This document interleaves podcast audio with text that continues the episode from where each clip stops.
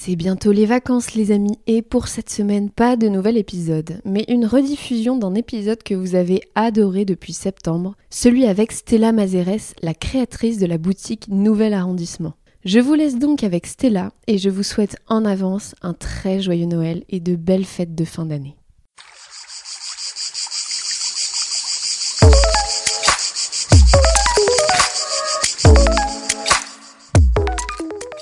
Bonjour à tous et bienvenue dans ce nouvel épisode de La vie aixoise.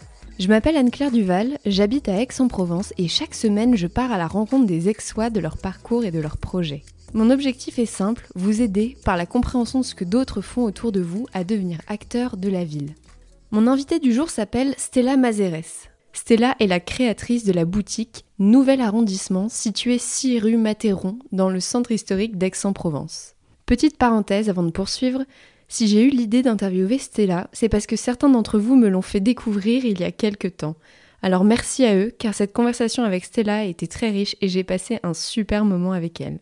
Dans cet échange, Stella m'a parlé de son ancienne vie de juriste parisienne et de comment elle en est venue à prendre un virage à 180 pour créer un concept et ouvrir sa boutique à Aix-en-Provence.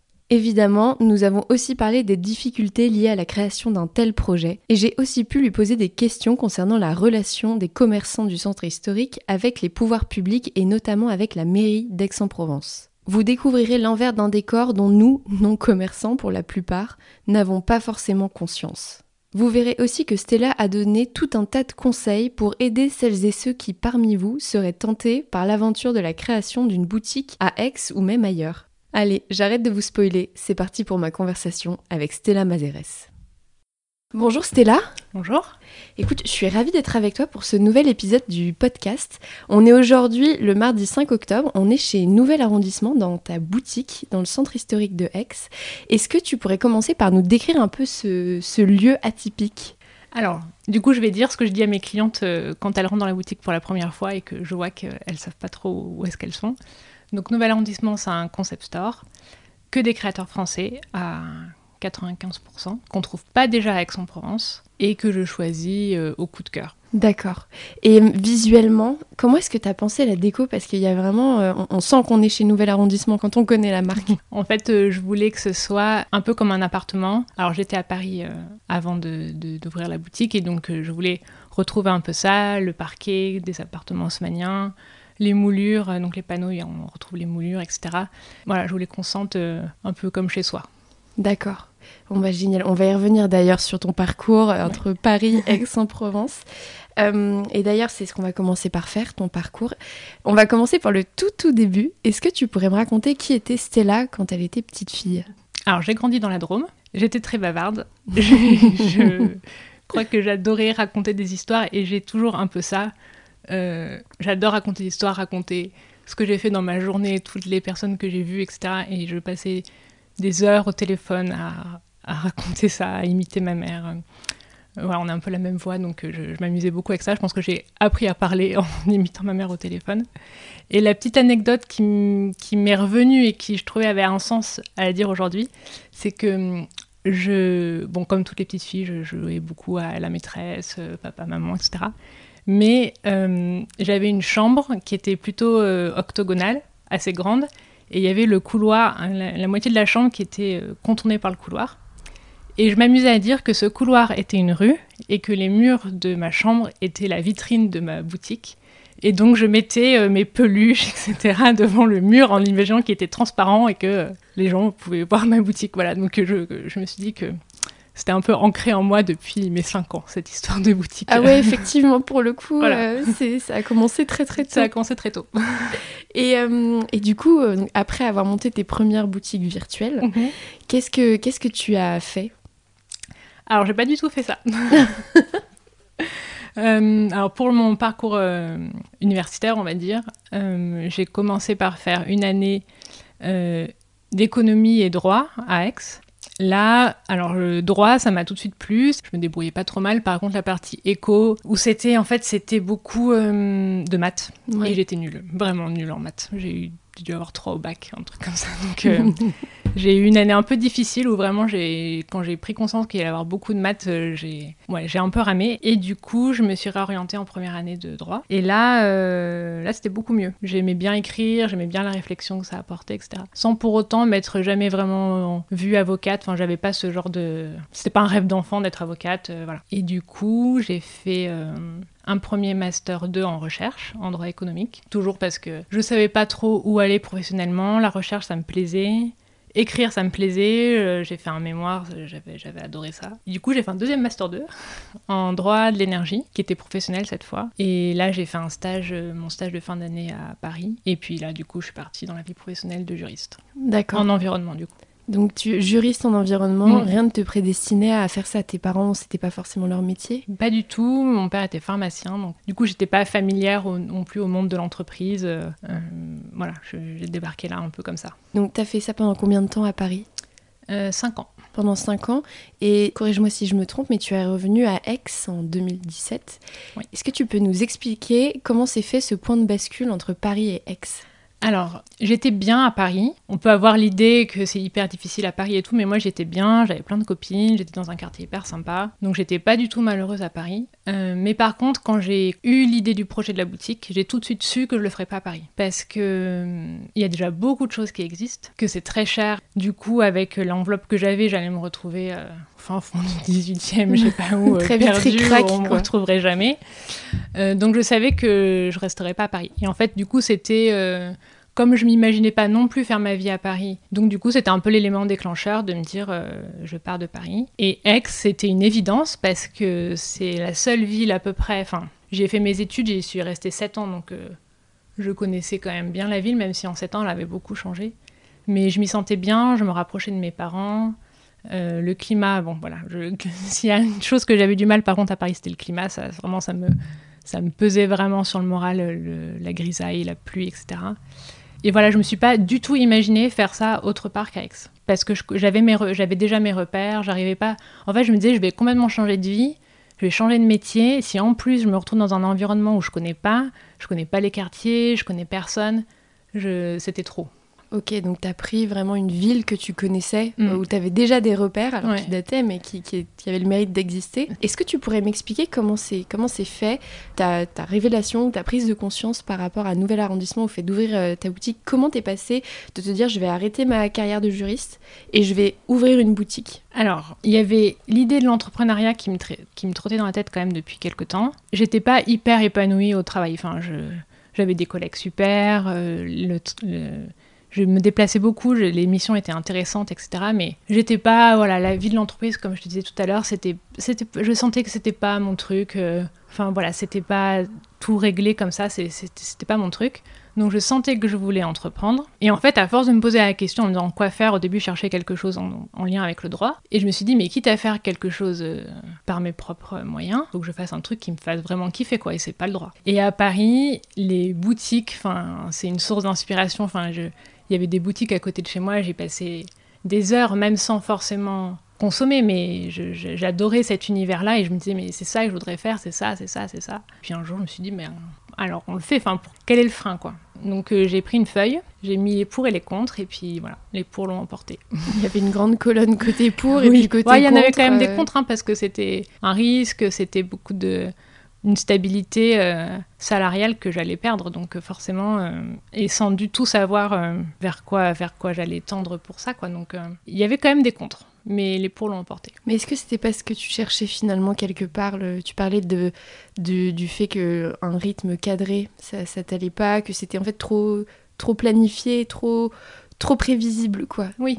Là, j'avais un peu un truc tout tracé, quoi. J'étais Ouais. salariée dans une entreprise, euh, j'allais pas y rester non plus toute ma vie, mais j'aurais trouvé après une autre entreprise, etc. Et finalement, à travailler, j'étais pas si jeune que ça, mais moi, je, j'avais, j'avais pas envie de ça, ouais. J'avais pas envie de ça tout de suite. Donc il y a eu quand même, tu as eu besoin d'un temps aussi pour t'en rendre compte, pour qu'on continue à mûrir, parce que le, on, on apprend à se connaître aussi dans, dans ces Oui. moments-là. Et puis au début, on pense que c'est un peu ça, on se dit. euh, Enfin, on idéalise aussi peut-être un peu euh, la vie euh, de jeunes salariés dans une boîte euh, cool à Paris. Enfin, ça, c'était aussi un peu. Ça, ça fait partie un peu du fantasme aussi quand on est étudiant, de se dire euh, on va être dans une start-up, c'est super. Bon. c'était sûrement super, mais c'était pas pour moi. Oui, chaque chose en son temps. Quoi. Voilà. On fait ses expériences et ça- Mm. le, le- le principal, c'est que ça s'enchaîne et puis de manière cohérente par rapport à nos personnalités et à nos aspirations. Mm. Et du coup, en 2017, tu arrives ici. Bon, Mm. on revient, pardon.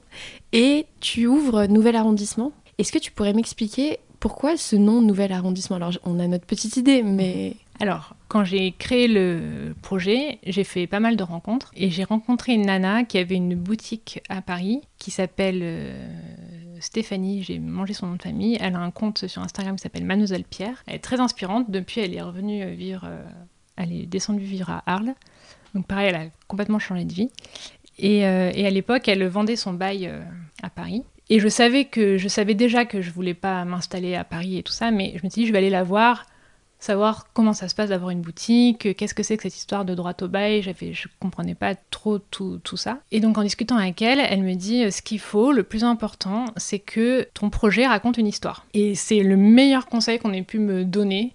Et s'il y en a un que je donne à chaque fois qu'on me, me pose des questions sur le comment porter un projet, c'est faut que ça raconte une histoire. Donc comme je te disais, j'adore raconter des histoires.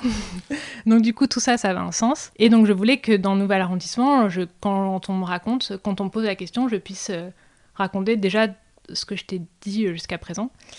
Donc je voulais qu'il y ait un lien avec Paris. Alors j'ai pensé à plein de choses, euh, et notamment au 20 le 21e, puisque on dit, on dit pas ça que d'Aix, mais on dit que Aix est le 21e arrondissement de Paris. Et en fait, ça me plaisait moyen parce que je trouvais que c'était un peu facile. Et puis, il y avait un projet de refonte des arrondissements euh, parisiens. Donc, je me suis dit, bon, ah, dans quelques années, ça aura plus de sens, on comprendra plus, etc. donc tu te projetais déjà Oui, beaucoup. je me projetais. Et donc, c'est comme ça qu'est sorti euh, Nouvel Arrondissement. Et je me suis dit, pareil, parce que je me projetais euh, déjà dans quelque chose qui n'est pas encore là, mais qui, j'espère, arrivera un jour, mais qui est des nouveaux arrondissements dans d'autres villes. Et je me disais, ben, à Lyon, ça marche, il y a des arrondissements, à Marseille, ça marche. euh, voilà, donc euh, je trouvais que c'était plus logique. Et tu sais qu'en en préparant cette interview, je, je recherchais une info. Je suis quasiment sûre, et ça, mais j'ai pas réussi à la confirmer, je suis quasiment sûre d'avoir lu quelque part que Paris, à l'époque, je sais plus si c'était 17 ou 18e, était, euh, que Aix pardon, était considéré comme un arrondissement de Paris. Ah oui Vraiment Mais- pour de vrai Bah en fait, je suis sûre de l'avoir lu, mais j'arrive plus à retrouver l'info. Et je voulais en discuter avec toi, mais Ouais. s'il y a un historien qui passe par là Oui, et qui, qui- saurait confirmer ou non, ça... Si c'est la légende ou pas. Exactement, Ouais. mais, mais je suis quasiment sûre. Enfin bref, euh, petite digression. Mm. Euh, donc tu es, tu es arrivé ici. Comment c'est fait? Est-ce que tu pourrais nous expliquer un peu comment se sont fait les, les étapes de euh, entre euh, bah, le projet est, est sur un papier Mm. à le projet est dans une réelle boutique? Les étapes, elles se sont faites surtout à Paris, parce que j'ai déménagé à Aix euh, en février 2017 et j'ai ouvert la boutique en juin. Donc euh, cette partie-là, euh, de, mai de février à juin, c'était remise des clés et, et travaux. Donc c'était pas évident de faire tout à distance, d'ailleurs, euh, de faire tout quand, quand j'étais à Paris. Il y a eu euh, la, bah, la première étape, ça a été de trouver le local. J'ai eu de la chance parce que euh, j'ai dû descendre une ou deux fois, faire des visites avec des agents immobiliers. Et j'ai trouvé lui. Alors, ça a été au début le, désenchantement parce que j'avais d'autres euh, rues en, en objectif. Et puis j'ai très vite compris que c'était impossible. Tu penses auquel? Alors, je pensais rue Paul Bert, euh, et puis après l'hypercentre. Même si l'hypercentre m'a jamais vraiment très attirée, mais je voulais ce quartier. Mais la rue Matterhorn, je la connaissais. Enfin, si, quand. En fait, euh, pareil pour la petite histoire, quand j'étais. La première année où j'ai étudié à Aix, j'habitais boulevard Aristide Briand, donc euh, au-dessus, là, sur le périph. Et pour, passer, pour aller à la fac, je passais tous les jours par la rue Matterhorn. Euh, Il y avait d'ailleurs Antoine et Lily à l'époque comme boutique. euh, voilà. Donc, euh, finalement, c'était une rue que. Je sais pas, je devais être liée avec elle. parce que je l'ai beaucoup empruntée alors que tous les Aixois n'empruntent pas cette rue au quotidien. Quoi. Et voilà, et en fait, le... bah, c'est- compliqué de s'installer euh, de s'installer dans une... de prendre un local professionnel. C'est pas simple et c'est surtout euh, pas à la portée de tout le monde en termes de budget. Et donc ici, je me suis dit, là, ça, ça, ça collait. Et, euh, et je m'étais dit, bah, je suis pas loin de la rue Paul Bert, après tout, euh, je suis à l'angle, quoi. Enfin, J'avais l'impression d'y être, en fait, euh, un peu en étant là. Donc il y a eu la recherche du local, et puis après, c'est beaucoup de... J'organisais mes journées, je faisais la matinée, je faisais de la veille. Donc en plus, quand j'étais juriste, c'était une de mes missions, c'est de la veille juridique. Donc là, je faisais de la veille de créateurs. Donc je recherchais euh, tous les créateurs avec qui je voulais travailler. C'est comme ça qu'au fur et à mesure, j'ai aiguisé mes recherches et que je suis partie sur que les créateurs français, pas déjà à Aix. Et puis euh, donc les contacts, euh, présenter le projet, etc. Et puis la deuxième partie de la journée, c'était ben, monter le projet, faire un business plan pour présenter à la banque, pour obtenir les financements, etc. J'ai été accompagnée ici à Aix par le pays d'Aix Initiative qui donne des prêts d'honneur euh, aux porteurs de projets auxquels euh, ils croient. Donc euh, ça a été, voilà, il fallait monter tout ça. C'est beaucoup de travail, beaucoup de... Quand on connaît pas, voilà, c'est... faut bien se faire entourer. Je faisais des formations, j'allais beaucoup à la Chambre de commerce à Paris pour me former sur un peu de la comptabilité. J'ai pris des cours de compta, même si ça ne me sert pas au quotidien parce que j'ai une comptable, mais je sais, je sais au moins de quoi on parle. Voilà, j'ai essayé de me former au maximum sur ce que j'allais avoir, à ce que j'allais être confrontée euh, dans la vie de la boutique. D'accord, donc tu as vraiment fait une phase, une grosse phase de préparation depuis Paris, oui. avant d'arriver ici. Et une fois que tu as eu le bail commercial donc de la boutique actuelle, mm. c'est là où tu as enclenché pour descendre. Voilà, c'est ça. À partir du moment où j'ai signé, bah, en fait, euh, la date de signature euh, correspondait avec la date de mon déménagement. Alors, je, sais que tu en as déjà un peu parlé, mais je me demande si tu as des choses à rajouter là-dessus. Quelles sont les grosses difficultés que tu as rencontrées au début du projet, que ce soit avant que ça existe ou euh, dans les premiers temps? Alors, la première difficulté, bah, c'est ce que je te disais, c'est le choix du local. Ce que je ne savais pas, c'est qu'il y a ce qu'on appelle un droit au bail, qui c'est assez euh, nébuleux comme, euh, comme terme. En fait, c'est le droit de louer, qu'on paye l'ancien locataire. Et ça, ça dépend de la commercialité de la rue, ça dépend euh, du local, de la surface, etc. Mais on n'achète rien. Enfin, on achète juste le droit de payer un loyer. Donc c'est assez surprenant comme, euh, comme, euh, comme façon de faire. Et ça, c'est vite très très cher. Mais en centaines de milliers d'euros pour les rues les plus commerçantes. Et donc là, voilà, c'était ça la première douche froide. Non, mais enfin, c'est pas, j'ai pas du tout euh, budgété ça. Donc la première difficulté, ça a été du coup de faire ces concessions sur euh, où est-ce que je me, où est-ce que je me mets et à quel, enfin, quel budget. Euh, enfin, après, il faut faut que les banques elles suivent quoi. Donc euh, il faut, montrer que ça qu'on a la tête sur les épaules et qu'on va qu'on va assurer ça. Donc euh, euh, l'idée de c'est pas compliqué, je trouve un local et je mets mes produits, bon c'est pas ça. Ouais, complètement. Donc je pense que la principale difficulté au début ça a été ça a été ça, ça a été faire faire ce choix de d'implantation. Il y a une question que je me pose quand je me balade dans Aix et que je vois justement tous ces commerces, toutes ces boutiques je me pose la question de la relation des pouvoirs publics, donc de la mairie, avec les, commerçants. Et est-ce que tu pourrais me parler, avec donc, ton, ton retour d'expérience à toi, de ce, cette relation que tu as eue avec la mairie? Est-ce que la mairie t'a aidé au début? Est-ce qu'elle t'a apporté du soutien? Est-ce qu'il s'est passé quelque chose à ce niveau-là? Alors la réponse, ça va être très vite, très rapide. Euh, il n'y en a aucun. J'ai aucun contact avec euh, la mairie. Je les ai jamais rencontrés à la création du projet. Je ne connaissais même pas l'élu euh, au commerce quand j'ai ouvert. Enfin, les contacts, c'est zéro. Après, il y a une association de commerçants auquel j'ai fait partie. simplement cette année, je n'y suis pas. Je pense que j'y retournerai l'année prochaine.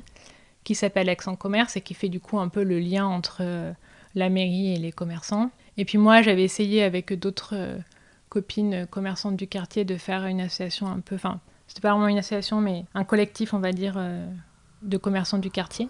Parce que la difficulté avec la mairie, c'est que hum, elle va être plus enclin à faire des choses pour les grands, donc euh, les allées provençales, les grandes enseignes, etc. Et nous, bah, il faut un petit peu ramer pour que des actions soient faites ici, en fait. Et donc moi, j'ai essayé un petit peu. Par exemple, j'avais, demandé à ce que... Alors, évidemment, je voulais la rue Matéron, mais je m'étais dit au moins une rue dans le quartier, euh, d'avoir les parapluies, tu sais, euh, qu'on met au-dessus des rues. Oui. De toutes les couleurs. Voilà, de toutes les couleurs. Et donc on m'a répondu que c'était pas possible et que ça allait être fait aux allées provençales. Donc euh, j'avais un peu les boules parce que les allées provençales, c'est des enseignes qui attirent du monde rien que par leur nom en fait.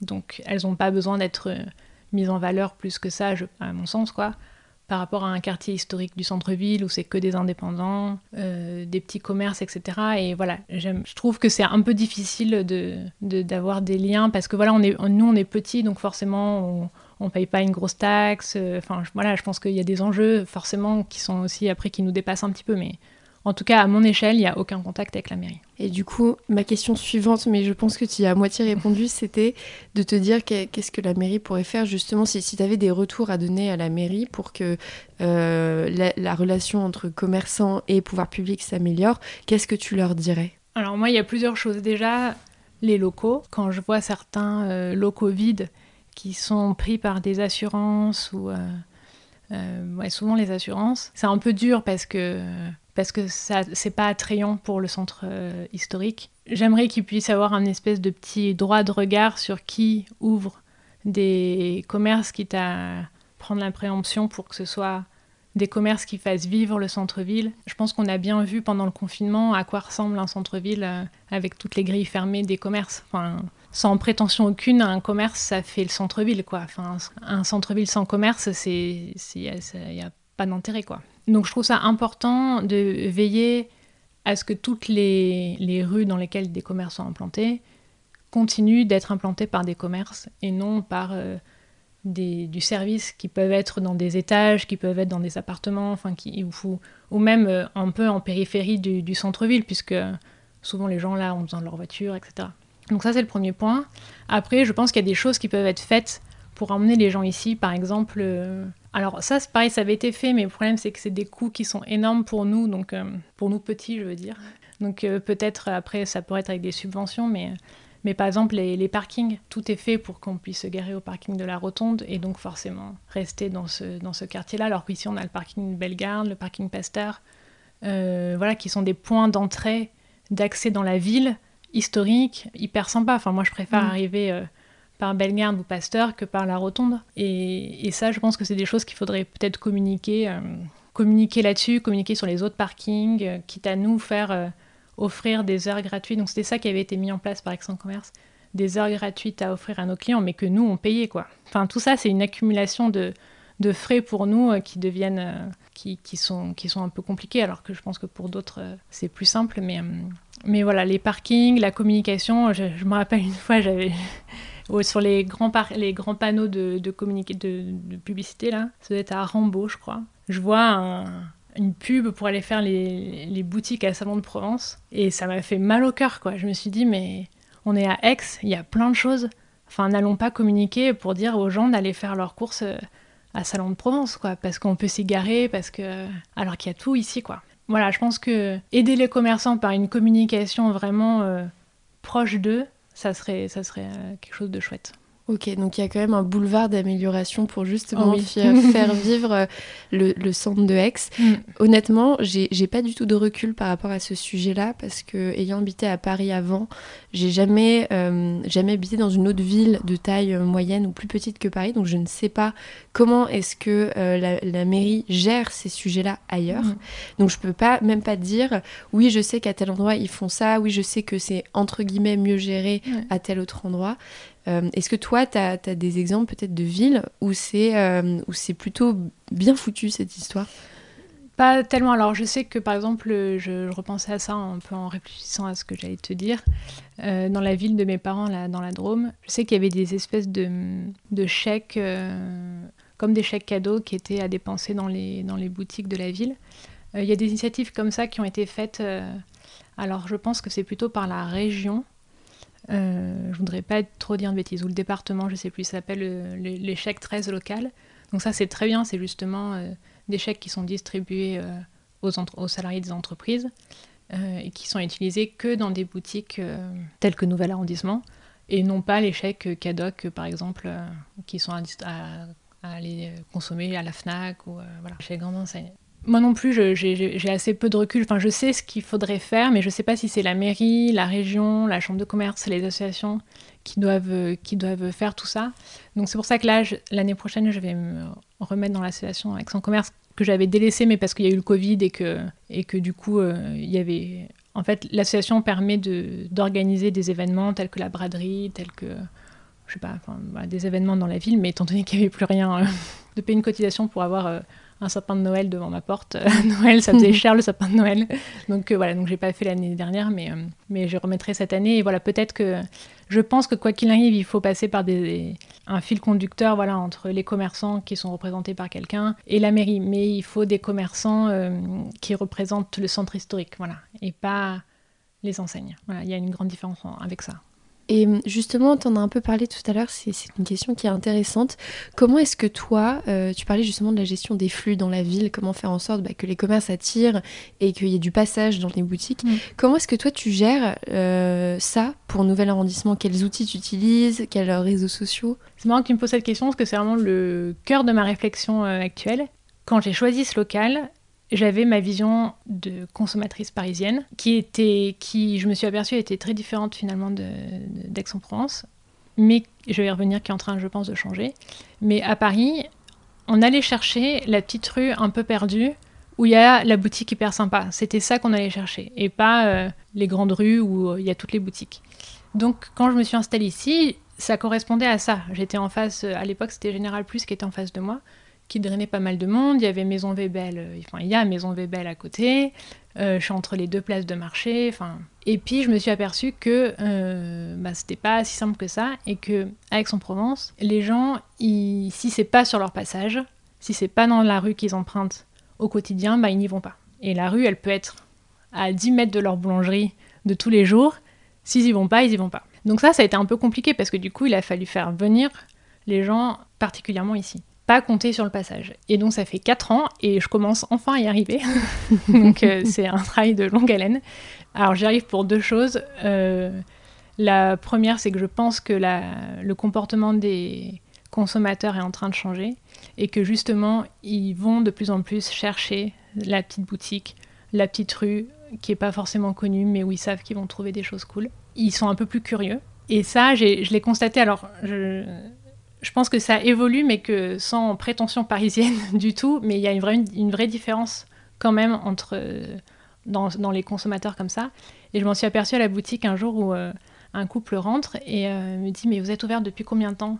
Je dis Ben 4 ans. Il fait Ah là, c'est dingue on vous connaissait pas et tout ça. Et j'avais en même temps une cliente qui était une ex-parisienne, donc qui venait, euh, qui venait d'arriver euh, à Aix il y a trois mois. Elle me dit c'est dingue. Elle fait moi ça fait trois mois que je suis là, ça fait trois mois que je suis cliente chez vous, je vous ai trouvé tout de suite. J'ai cherché et je vous ai trouvé quoi. Et donc voilà, il y a une vraie différence de, comportement et je pense que on est en train de plus en plus de tendre vers ça. On recherche, on n'est pas passif. C'est pas juste on marche dans la rue, on voit une boutique. On va chercher ce qu'on veut consommer. Et donc ça, par contre, euh, ben, pour euh, aller dans ce sens-là, il faut qu'on puisse me trouver, donc forcément il faut que je communique. Donc ça c'est la deuxième, euh, la deuxième raison qui fait que je commence, ça commence à marcher ce système-là, c'est que je communique beaucoup, enfin je suis assez présente sur Instagram. J'ai l'e-shop depuis un an et demi maintenant, qui est une, vitrine en fait. bon il y a des commandes forcément, et puis du coup ça me permet de ne pas être localisé qu'à Aix, mais j'ai aussi beaucoup de clientes qui regardent l'e-shop avant de venir et qu'elles savent du coup ce qu'elles vont trouver ou Peut-être certaines passaient dans la boutique et avaient un peu le frein de j'ose pas rentrer, euh, qu'est-ce que je vais y trouver, est-ce que ça va être cher, etc. Et puis en fait, elles regardent sur le site internet et elles voient que bah, elles vont trouver ce qu'elles cherchent. Elles voient tous les produits. Voilà, donc ça fait une barrière euh, un peu en moins. Et voilà, et là, de plus en plus, j'ai des gens qui me disent euh, bah, je suis venue parce que je vous suis sur Instagram et du coup, je suis venue ici. Et en fait, ça, ça me fait plaisir parce que je me dis c'est pas je suis passée dans la rue Matéron et je suis allée chez Nouvel Arrondissement, c'est j'étais à Aix-en-Provence et j'ai mis mon GPS pour venir ici. Et c'est exactement ça vers quoi je veux tendre, de plus en plus, quoi. Exactement, bah, c'est comme ça que je t'ai découverte. C'est euh, une, une des auditrices du podcast qui m'envoie euh, justement ton compte Instagram en me disant Mais regarde Stella, regarde ce qu'elle fait avec Nouvel Arrondissement. Et c'est exactement comme ça que ça a fonctionné. Mm. Et c'est, d'ailleurs, merci Justine, si tu passes par là. Merci Justine. Quel conseil donnerais-tu à une personne qui souhaiterait ouvrir une boutique dans le centre historique de Aix? Qu'est-ce que tu lui dirais? Alors, bah, le premier conseil, c'est ce que j'ai déjà dit tout à l'heure, mais ça ne s'applique pas au centre historique d'Aix, mais ça s'applique vraiment à toute création de boutique ou de concept. C'est que ça puisse coller à son histoire. Et je pense que ici, j'espère que je l'ai réussi parce que quand les gens rentrent et qu'ils me disent euh, ça vous ressemble, la boutique elle me ressemble, c'est que je sais que ça fonctionne. quoi. J'ai réussi à faire ce que ce que j'avais en tête. Donc euh, ça c'est hyper important. Il faut que ce soit, il faut, il faut que le lieu il ressemble à la personne. Il faut que ça soit, voilà, il faut que ça raconte une histoire, ça c'est sûr. Après, euh, pour ce qui est du commerce à Aix-en-Provence, c'est sûr, c'est, enfin, je vais pas mentir, c'est pas simple. hein. donc, euh, il faut être accroché, il faut être patient, il faut beaucoup communiquer et pas. Alors, je, je parle beaucoup de l'emplacement, mais parce que c'est quelque chose qui me tient à cœur vraiment, parce que je pense que c'est. Euh, J'essaie vraiment de me dire qu'on va aller dans un nouveau mode de consommation et qui va aussi avec le sens de consommer plus responsable. Voilà, j'aimerais bien qu'on me trouve en disant, bah moi je, je veux acheter un créateur français, où est-ce que je peux aller? Je vais chez Nouvel Arrondissement. Mais hum, quand je me suis formée à la CCI, on m'a dit il y a trois critères pour euh, ouvrir un commerce. Le premier, c'est l'emplacement, le deuxième, c'est l'emplacement, et le troisième, c'est l'emplacement. Donc voilà, moi j'ai créé mon projet avec ça en tête. Et je suis pas d'accord. Le premier critère, c'est peut-être l'emplacement, mais le deuxième, c'est la communication, et le troisième, c'est la communication.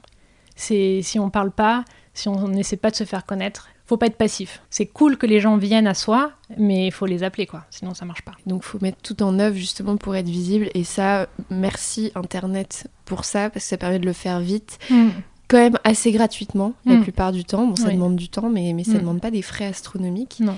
Et quand on a une stratégie un peu cohérente sur Internet, euh, ça, ça fonctionne généralement bien. Oui, et puis après, il faut aimer ça. Du coup, euh, ouais, c'est quelque chose que j'aime bien, j'aime bien partager, j'aime. euh, Voilà, je suis bavarde, j'aime raconter, j'aime raconter les choses. Donc, moi, je parle pas que de nouvel arrondissement sur Instagram. euh, Quand je pars en vacances, je montre les bonnes adresses que je, re- que je repère et tout ça. Voilà, faut, faut aimer être commerçante, c'est ça. C'est Moi, il y a des clientes qui viennent juste pour euh, me dire bonjour et pour papoter avec moi. Et voilà, il faut, il faut aimer ça. En ouvrant une boutique, il faut, il faut aimer euh, partager. Et voilà, des fois, on m'appelle pour me dire euh, là, je dois organiser une soirée, euh, t'as pas une idée d'un lieu qui pourrait accueillir telle personne et tout Alors que non, en fait, j'ai pas d'idée du tout. Mais, mais en fait, le fait qu'on me pose la question, c'est que je me dis bon, bah, puis même, je, du coup, je j'ai envie de chercher aussi d'aider la personne. Et, voilà en fait je trouve ça cool qu'on me sollicite aussi pour ce genre de choses là alors que c'était pas du tout l'idée à la base mais en fait euh, je trouve ça cool Donc c'est le lien humain qui Ouais. te plaît beaucoup. Mm.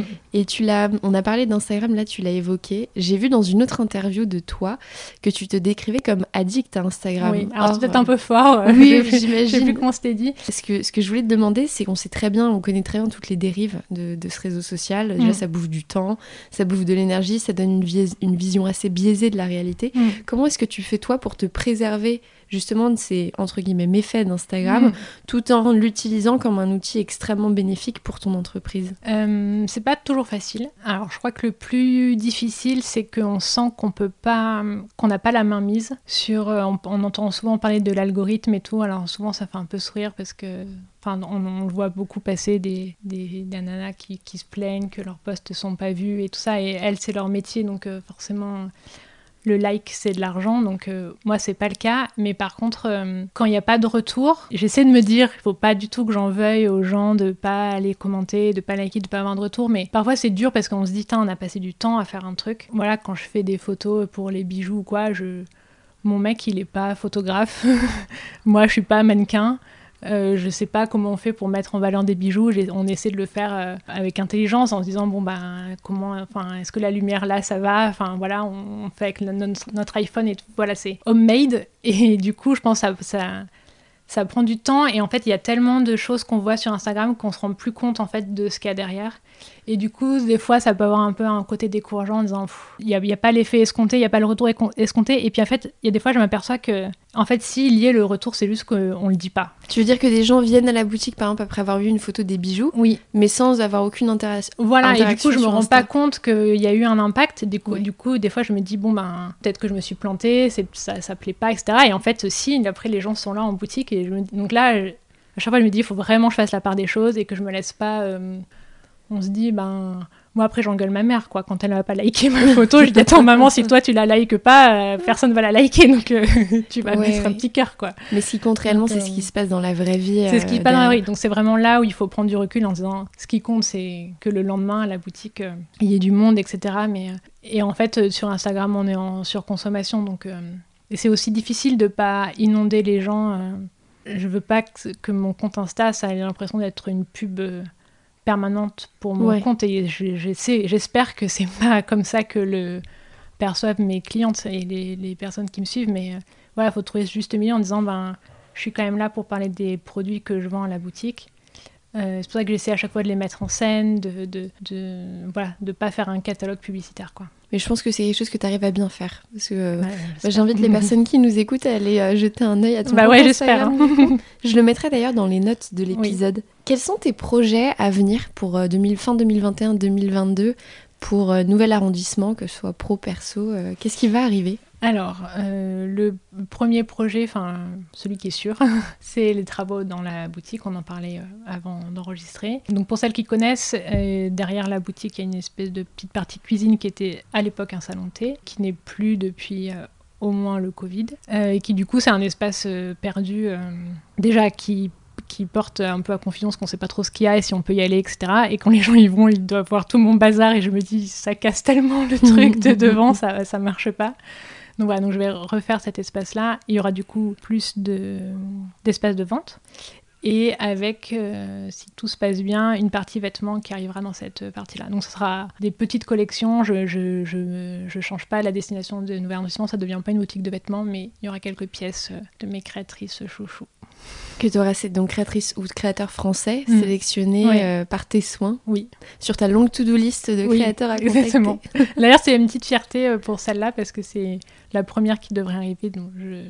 D'accord. le nom pour l'instant, mais créatrice que j'adore et que dont je porte les vêtements et qui m'a contactée euh, parce que du coup je la tag sur Insta quand je porte un vêtement d'elle par exemple et et du coup, elle m'a contactée pour me dire est-ce que ça te dirait de vendre mes vêtements euh, dans ta boutique? Bah, C'est euh, génial. J'étais contente. On a hâte de savoir qui c'est. Et si des personnes, justement, comme cette créatrice, souhaitent te contacter, quel est mhm. le meilleur moyen de le faire? Euh, Je pense que c'est par mail le plus simple. Enfin, si on n'est pas d'ex, hein, le mieux c'est de venir me voir à la boutique si on est d'ex. Sinon, par mail, ce que je... sinon il y a Instagram, mais je suis, suis pas très forte pour les. En fait, il a pas, je, je vois pas passer les messages et, ils s'effacent au bout d'un moment. Donc, euh, j'ai perdu beaucoup de contacts comme ça. Donc, euh, plutôt par mail, je, je, suis sûre que ça, ça reste. Et me relancer parce que c'est c'est un gros axe d'amélioration que j'ai à faire euh, sur la réponse aux mails, donc euh, me relancer. Après, ça se comprend vu que tu es toute seule à tout gérer, la boutique, l'ouverture, les stocks, la communication. Euh. Des fois, j'ouvre un mail, je fais ah ouais, c'est cool, et puis je passe à autre chose et je, je zappe. Et tout. Donc il faut me rappeler. Tu chercherais pas un ou une stagiaire par hasard? Peut-être. À venir en 2022. À venir, pourquoi pas. Bon bah écoute, Stella, merci mille fois pour ton temps. J'étais ravie de faire cette interview avec toi et je te dis à très bientôt. À bientôt. Salut Stella. Et c'est la fin de cet épisode. Merci beaucoup d'avoir été avec nous. J'ai un énorme service à vous demander. Si vous appréciez mon travail sur le podcast, ça m'aiderait énormément que vous me laissiez une note et un avis sur votre plateforme d'écoute. Ça prend vraiment deux minutes et ça me filerait un sacré coup de pouce pour continuer de développer le podcast et tous les autres projets qui vont arriver d'ici quelques mois. Et si vous souhaitez me contacter pour me faire un retour ou me partager une idée d'invité, n'hésitez pas à utiliser Instagram ou LinkedIn. Je fais mon maximum pour répondre rapidement et à tout le monde. Sur ce, je vous dis à la semaine prochaine pour un nouvel épisode.